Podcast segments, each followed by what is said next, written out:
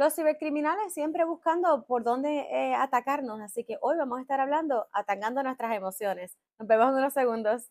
Ciberseguridad y más en su segunda temporada, con orejitas para cómo practicar la ciberseguridad sin pánico y otros temas de tecnología. Comencemos. Saludos y bienvenidos a otro episodio de Ciberseguridad y más. Mi nombre es Melissa Delgado y hoy vamos a estar hablando sobre cómo los cibercriminales atacan en nuestras emociones y lo más que estamos viendo últimamente, y no últimamente, realmente esto lleva desde el tiempo de que empiezan estos estafadores a buscar, honestamente, lo que no se les perdió. Pero aquí lo que vemos es, la mayoría de las veces, cuando nos están atacando, nos atacan por nuestras emociones, por nuestro sentido, por el factor, lo que yo le llamo el factor humano.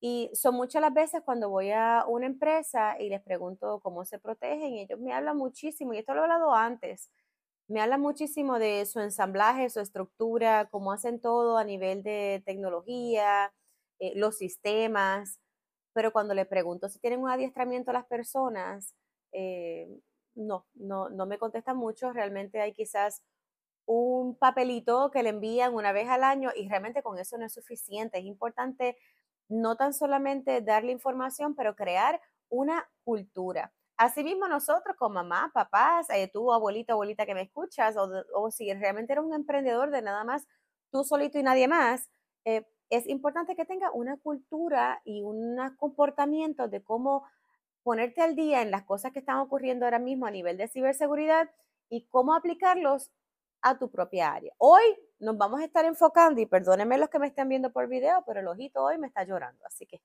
eso pasa. Bueno, Vamos a estar hablando de las emociones. Yo hoy tomé tres. Hay muchísimas otras emociones que los ciberatacantes realmente vienen y, nos, y abusan y usan, pero hoy voy a destacar las tres más comunes. Mira, la número uno es la empatía y el dolor ajeno.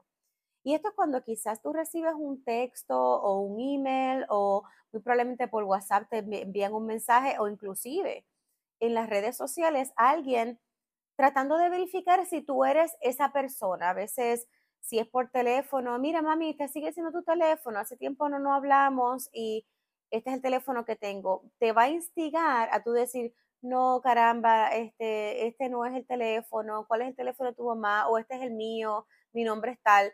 Y entonces, por, por el factor humano, estamos divulgando a veces información o empezar a interactuar porque pensamos que estamos haciendo un favor especialmente cuando es quizás una, un, sonido o por lo menos la voz se oye como si fuera un niño o una niña y está buscando a su mami o a su papi y realmente no entiende y está bien eh, desorientado y a veces tú piensas que está desorientado y pues te insta a contestar la llamada o a devolver el mensaje y lo demás. No es que lo bloquees y no hagas nada. Si tú entiendes que realmente es algo que amerita alguna situación, contacta a las autoridades pertinentes y déjales saber que hay un niño, una niña o una persona que está buscando ayuda y el número de teléfono cayó donde ti. A mí me ha pasado, en el caso mío fue real, eh, en el caso mío era una persona que eh, no estaba estable, mentalmente, pero volvemos, para uno interactuar con ese tipo de persona, uno necesita algún tipo de adiestramiento. En el caso mío, yo no sabía si era verdad o no, el mensaje me había llegado, yo llamé a las autoridades y le dije, mira, me llegó este número, desde este número de teléfono, esta información, ya sea sí o no, me interesaría que pudieran contactar a esa persona y verificar en que ustedes lo pueden ayudar. Y mira, en, el, en ese caso en particular, sí, era una persona que estaba buscando ayuda, pero le pude buscar la ayuda, las personas que podían ayudar a esa persona pudieron ayudarla y actuaron de manera responsable y diligentemente. Así que yo no estoy diciendo nunca que descartes lo que podría ser realmente una voz que pida ayuda, pero antes de empezar a interactuar y empezar a intercambiar información o sobre compartir, es importante entonces que puedas buscar quien pueda ayudar. Si es algo que tú entiendes que es fraudulento, como a cada rato, por ejemplo, a mí me han enviado mensajes que quieren que yo sea la persona que hable para unas tenis o una tienda eso realmente no va alineado con mi, con mi trabajo, no va alineado con mi línea de pensamiento, ni tampoco va alineado con mi negocio de ciberseguridad, porque realmente vender una tenis que tiene eso que ver con quizás ciberseguridad u otras cosas que hago. Así que sé que es que a veces están buscando una manera de infiltrarse. Así que en ese caso, siempre o bloquea, eh, lo puedes también reportar si lo estás recibiendo por email, lo puedes reportar a tu proveedor de email, si lo estás recibiendo por redes sociales, lo puedes estar reportando también a tu proveedor de red social, ya sea Facebook, WhatsApp, eh, bueno, WhatsApp cae más o menos en, sí, también, eh, o Instagram y lo demás. Así que esa es la número uno. Vamos entonces con la número dos. Esa es la más que yo veo. Intimidación. Aquí entonces empiezan a decirnos que intimidación y miedo. Yo creo que esas dos van juntas. Porque si no contestas en los próximos 24 horas, muy probablemente te estamos vamos a poner que tú estás haciendo un préstamo de un banco. Y quizás en las redes sociales dijiste que oren por mí porque necesito que se apruebe lo del banco. Quizás tu mensaje era bien intencionado, pero si tú te están siguiendo personas que no necesariamente tú conoces, ya sabes que tú estás esperando por una respuesta de un banco. Pues mira, de ahí es que se, se toman los criminales y te van a llamar que necesitan una información adicional o quizás necesitan una tarifa adicional para que puedan hacer el trámite. Ahí es que empiezas tú a enviar dinero o muy probablemente enviar información o documentos, cliquear en enlaces, ir a páginas que te envían por un email y lo demás.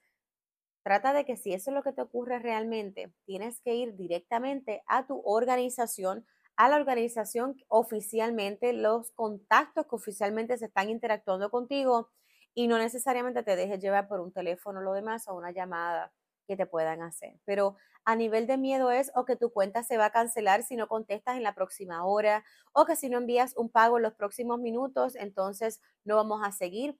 Eso ocurre mucho cuando estoy viendo personas que están en proceso de migración. Tienen que enviar mucha documentación, tienen usualmente un agente asignado le va a estar dando información de lo que necesita o cómo va el proceso. Usualmente también tienen algún tipo de abogado que les ayuda.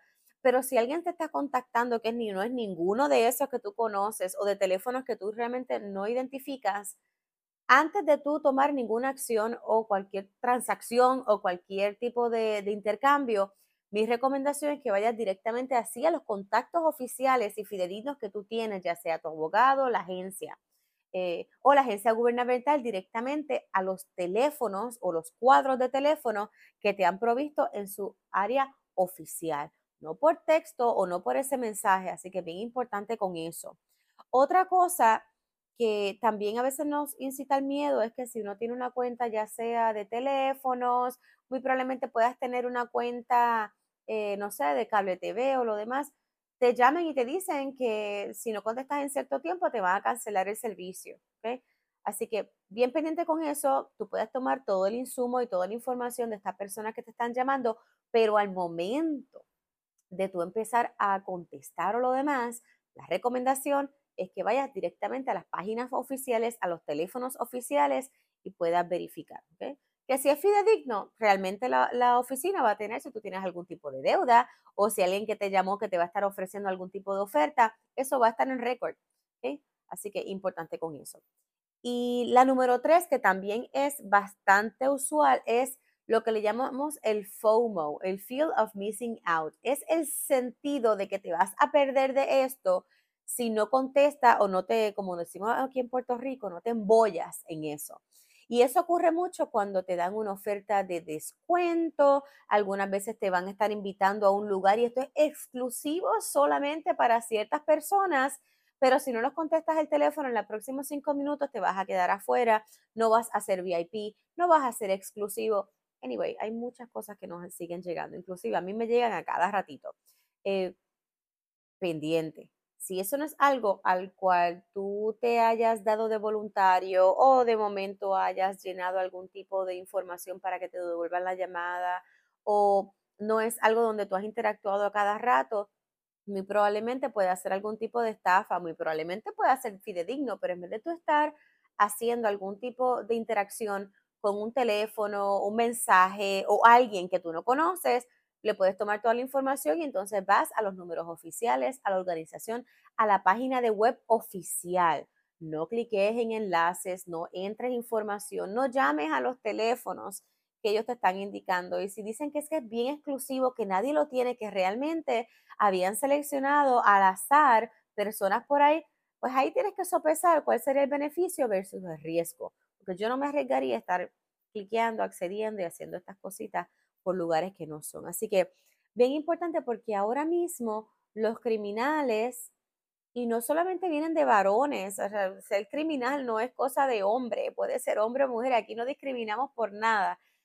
Ya sea o, que se, o que suene como un niño, o que suene como una niña, o a veces suenan como un viejito desorientado y, y te apelan. Estos tres tipos de emociones, lo que son la empatía con el dolor ajeno, el miedo, la urgencia, la intimidación o el sentido de tú no quedarte afuera, estos son los tres más poderosos y los que más funcionan cuando tú eres un criminal. Y yo espero que yo no esté aquí, ¿verdad? Este, dándole orejitas a algún criminal, pero eso es lo más que estamos viendo, así que queremos que ustedes estén protegidos. A veces hablamos de que tengas passwords y que tengas esas contraseñas bien seguras y que tengas eh, autenticación multifactor y todas las cosas que hacen a tu dispositivos y a tu cuentas robustas, pero al momento de nosotros empezar a hablar nosotros mismos como seres humanos, realmente a veces caemos y podemos tener el teléfono más robusto con los eh, las configuraciones de seguridad y privacidad más robustas y más fuertes, pero entonces alguien nos llama y nos da una historia triste y nos da pena, como nosotros decimos aquí en Puerto Rico, nos da pena, nos da lástima y ahí caemos. Y entonces ese es el factor que más peligroso tenemos porque es un factor que si nosotros no acostumbramos a estar alimentando con estas cosas que nos están ocurriendo, entonces es un factor que no podemos programar. ¿Cómo nos programamos? Seguir alimentándonos de cuentas como estas, podcasts como estos, si estás viéndome por el canal de YouTube, canales como estos en YouTube, que lo que te van a estar dando es información, contenido de valor para que tú sepas qué cositas están ocurriendo ahora en el mercado, cómo van fluctuando. Las seguridades de antes no van a ser la seguridad del futuro. Por ejemplo, te seguimos diciendo que utilicen el, el, factor eh, multifactor authentication, ¿verdad? El factor el de dos pasos, el factor de dos pasos o de múltiples pasos. Alguna gente tiene más de dos.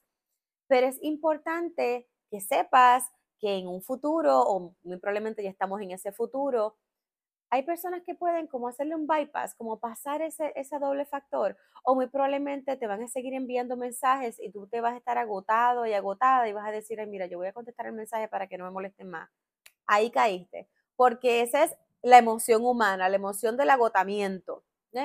Estoy agotada, llevo recibiendo este email múltiples veces. Mira, pues si es un email, quítate la suscripción. Si es de algo que tú no quieres seguir recibiendo, te quitas la suscripción. Si es un email que no tiene suscripción, que no es un newsletter ni nada, simplemente te llegó, tú simplemente lo bloqueas, no lo contestes. Y si es que estás recibiendo múltiples, múltiples veces por eh, texto eh, un código, mira, para que aceptes, para que apruebes. Y tú dices, pero es que yo no estoy entrando ahí, yo no tengo que aprobar acceso a esa cuenta porque realmente yo no estoy accediendo. Pero muchos de los criminales lo que apelan es al sentido de agotamiento. Te lo envían tantas veces y tantas veces que tú piensas que es un error en el sistema y entonces simplemente sucumbes y aceptas. Entonces, ese es otro, te di una ñapita porque dije que son tres, pero el cuatro también nos está, las estamos viendo mucho, que es el momento de agotamiento. Así que, nada, espero que hoy podamos estar un poquito más adelantado en cómo nosotros podernos más seguros y seguras al momento de interactuar tanto en línea eh, como en otras facetas y al momento de compartir, bien importante que nosotros no sobre compartamos y sepamos cómo vamos a contestarle a estas personas o no contestarle, cómo reaccionar a este tipo de contacto. Así que perdonen el día de hoy si me estás viendo por el video porque hoy realmente me está llorando el ojito y no sé qué está pasando. Pero bueno, así estamos, así que a mí me gusta ser lo más transparente con ustedes posible.